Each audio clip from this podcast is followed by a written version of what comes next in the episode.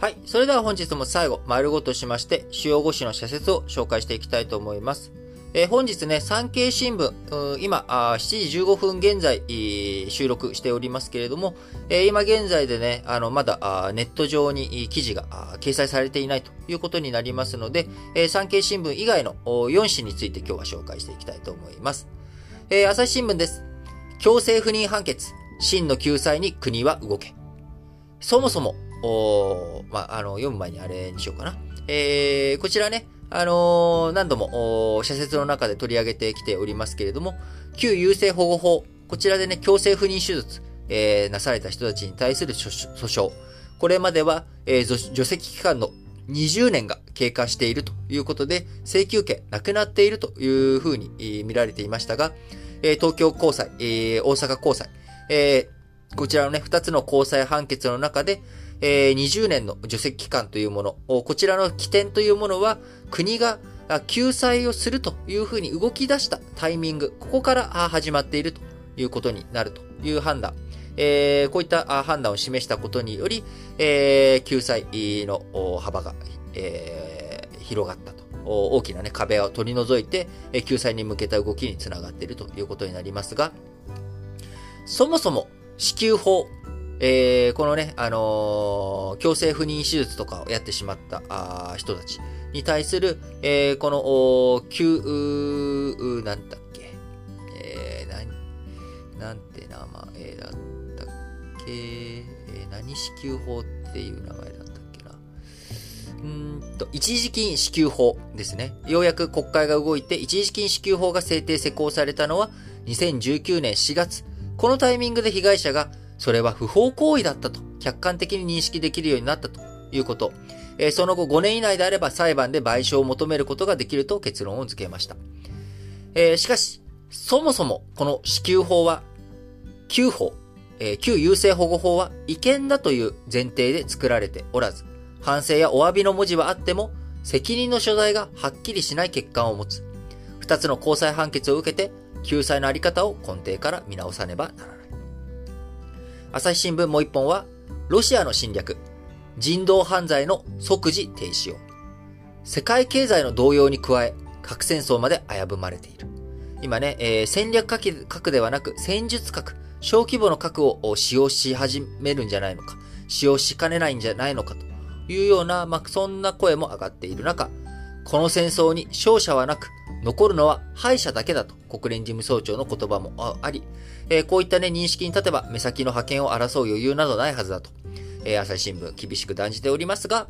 えー、目先のね、覇権をそれでも争っている人たちがいるという中、どういうふうに平和実現させていくのか、あそういったね、行動、我々一人一人の覚悟、え、経済制裁をして、え、そのね、帰り地、え、自分たちがエネルギーの高騰とか、そういった風なことで生活苦になったとしても、えそういったことに耐えていくということがね、え求められていくんじゃないのかなというふうに思います。え続いて、毎日新聞です。日野自動車の検索性、問われる業界の規範意識。環境や安全を軽んじていると見られても仕方がない。法令や社内規則などの規範を守る意識が行き渡っているのか、業界全体で改めて検証すべきだということですね。えー、毎日新聞、広島県議ら一点起訴。検察は誠実に経緯説明を。えー、あのー、広島のね、えー、河合案里さんの選挙をめぐって参議院、元参議院議員の選挙買収事件、えー、こちらにね、えー、関する、内容ですけれども、そもそも受け取った側、えー、受け取った側が全員不起訴は国民の感覚とかけ離れていた。公職選挙法は買収をした人、された人の双方を処罰すると定め、法定刑は同じである。いずれの行為も選挙の公正さを損ない民政治の根幹を揺るがすからだ。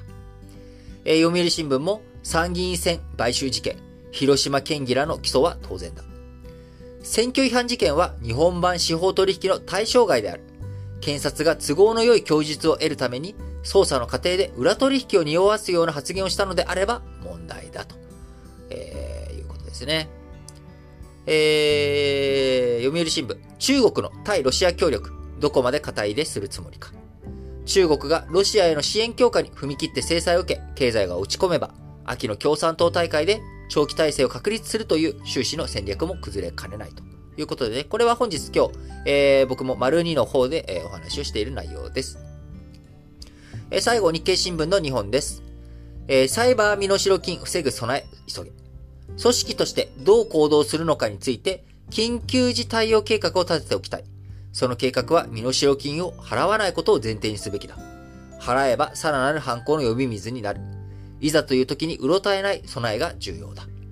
えこれはね、何もサイバー攻撃とかそういったことだけじゃなく、え我々もね、え日頃からどういうふうに何か危機とかね、え災害とか、そういったものの対策、事前にね、えもしこういうことが起きたらどういうふうにしようかということをね、計画立てておくこと、非常に重要だと思います。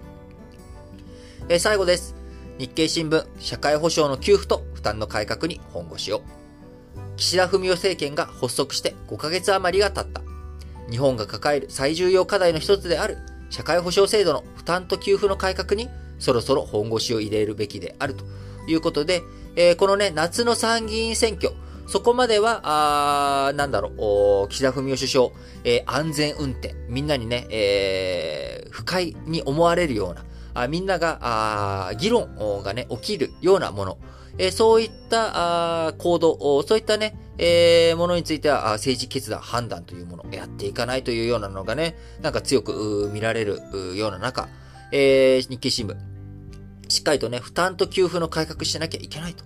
社会保障給付、2021年度予算ベースで129.6兆円と、2000年度実績の約1.7倍にも膨らんでしまっていると。えこういった中、現役世代、え負担増、非常にね、重たくなっている中、年金、医療、介護、こちらの給付を抑制しつつ、え能力のある高齢者にはもっと負担してもらう改革。こちらが急務だと強く語っております。えその通りだと思います。むしろね、参議院選挙でしっかりとそういったものをね、打ち出して、えー、世論に、えー、国民にね、えー、是非を問うというような姿勢もね、見せてほしいなと思いますが、あ岸田文雄首相、安全運転、安全運転の、えー、政権運営、それで、えー、果たして7月まで持つのか、どうなのか、えー、しっかりとね、そのあたりについて、えー、検討を進めていってもらいたいなと、本当に思います。はい。えー、ということで、皆さん、本日も新聞解説、ながら聞きをお聞きいただき、ありがとうございます。えー、新聞解説ながら聞きでもですね、ラジ歴本体の方でも、私、リートンとソッシーは、皆さんからの応援メッセージや質問コメント、えー、こういったものをね、えー、お待ちしております。各エピソードの概要欄、こちらに Google フォームの URL 記載しておりますので、そちらからぜひぜひ投稿していただければと思います。えー、本当にね、えー、東京、えー、三寒四温な感じではありますけれども、あったかい日々が来て、えー、一冬終わりつつあるなという感じになってきております。えー、皆さんにおかれましてもね、えー、体調管理、寒暖差激しい日が続くと思いますので、えー、ぜひぜひ、体調管理、いそ、今一層ね、えー、体調管理に留意していただきながら、え楽しく日々を過ごしていただければと思います。はい。それでは、皆さん、今日も元気に、いってらっしゃい